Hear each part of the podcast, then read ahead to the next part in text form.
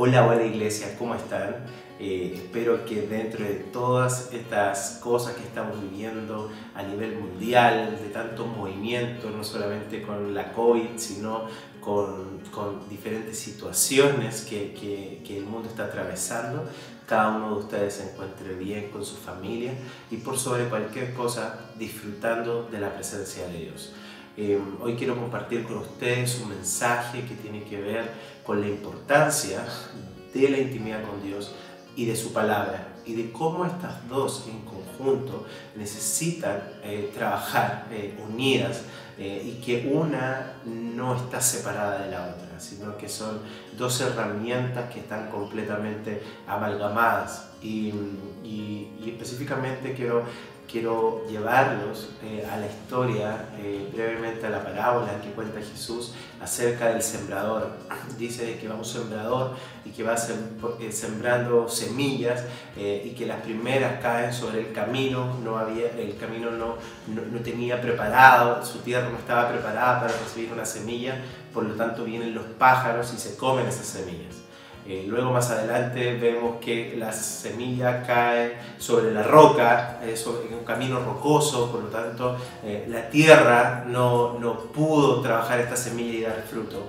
Em, y más adelante luego vemos que la semilla cae sobre, entre medio de espinos y, y finalmente al igual que los dos casos anteriores no da fruto pero la cuarta semilla, el cuarto intento eh, o el cuarto acto eh, cae sobre una tierra que, que, está preparada, que es fértil, que, que está arada y, y, la semilla cae y da abundante fruto. Y, y aquí veo algo muy importante y es que el problema no era la semilla, la semilla, dice esta parábola, luego Jesús explicándola a sus discípulos, que era la palabra de Dios. La semilla no era el problema, el problema era la tierra. Ahí era donde había, eh, me parece que era el foco en el que Jesús quería que nosotros eh, pusiéramos especial ojo, especial atención. Y, y, la verdad es que creo que muchas veces eh, cuando nosotros simplemente estamos enfocados en, en, vivir una vida de intimidad con Dios, solamente esto, eh, lo que pasa es que tenemos una tierra completamente preparada, una tierra limpia, porque la intimidad con Dios justamente lo que hace es pulir mi corazón, es sacar aquellas cosas que están dentro, es limpiarla, es, es preparar la tierra justamente. Y, y, y esta vida de intimidad con Dios produce que nosotros preparemos la tierra. Pero si luego eh, en, en, nuestra vida no dedicamos tiempo para estudiar, profundizar y recibir por sobre cualquier cosa revelación de la palabra de Dios, es como si tuviéramos la, la tierra lista para recibir una semilla, pero nunca dejamos que esta caiga. Es una tierra que está totalmente fértil para recibir la palabra de Dios, pero no recibe la semilla que finalmente es la que va a dar fruto. Es decir, la tierra sin semilla no puede dar fruto. Pero también por el otro lado vemos eh, el caso de cuando simplemente miramos y estamos enfocados en recibir revelación de la palabra de Dios, pero no de vivir una intimidad, una vida de intimidad con Jesús. Eh, es, como, es como una semilla que está perfecta, que está, que está lista para caer, pero nuestra tierra tiene rocas, tiene espinos, eh, nuestra tierra no está lista para recibir esta semilla. En cambio, cuando nuestro, nuestra vida eh, la dedicamos en vivir una vida de intimidad profunda con Jesús, pero también una vida de entera revelación de su palabra, es maravilloso, porque es preparar la tierra, es tenerla completamente limpia, arada, regada, eh, hermosa, maravillosa para recibir una semilla y luego eh, con la palabra de Dios su semilla dejar que caiga y que esto dé fruto abundante.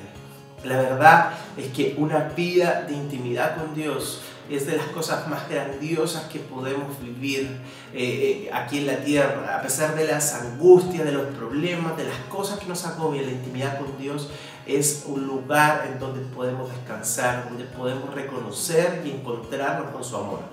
Pero también es increíble cuando profundizamos en la palabra y comenzamos a, recibir revelación de lo que Él nos quiere decir. La palabra de Dios nunca ha cambiado y nunca cambiará, siempre será igual. Y pueden haber muchas ideologías, pueden, ver, pueden haber distintas personas, pueden haber distintas corrientes, distintos tiempos, pero la palabra de Dios va a permanecer siempre firme y nunca, nunca va a cambiar. Y hoy te quiero invitar y hacer esta, esta especial invitación a que en este tiempo que estamos viviendo de cuarentena eh, podamos eh, vivir una vida de profunda intimidad con Dios, pero que también dediquemos tiempo intencionados a descubrir su palabra y por sobre cualquier cosa pedirle a Él que nos dé revelación de ella.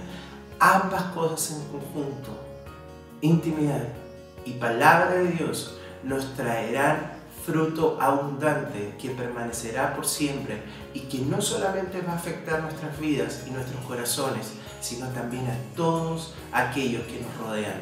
Primero a nuestras familias, luego a nuestros amigos, luego a nuestros vecinos y, por qué no decirlo, también a nuestra nación, a nuestro país.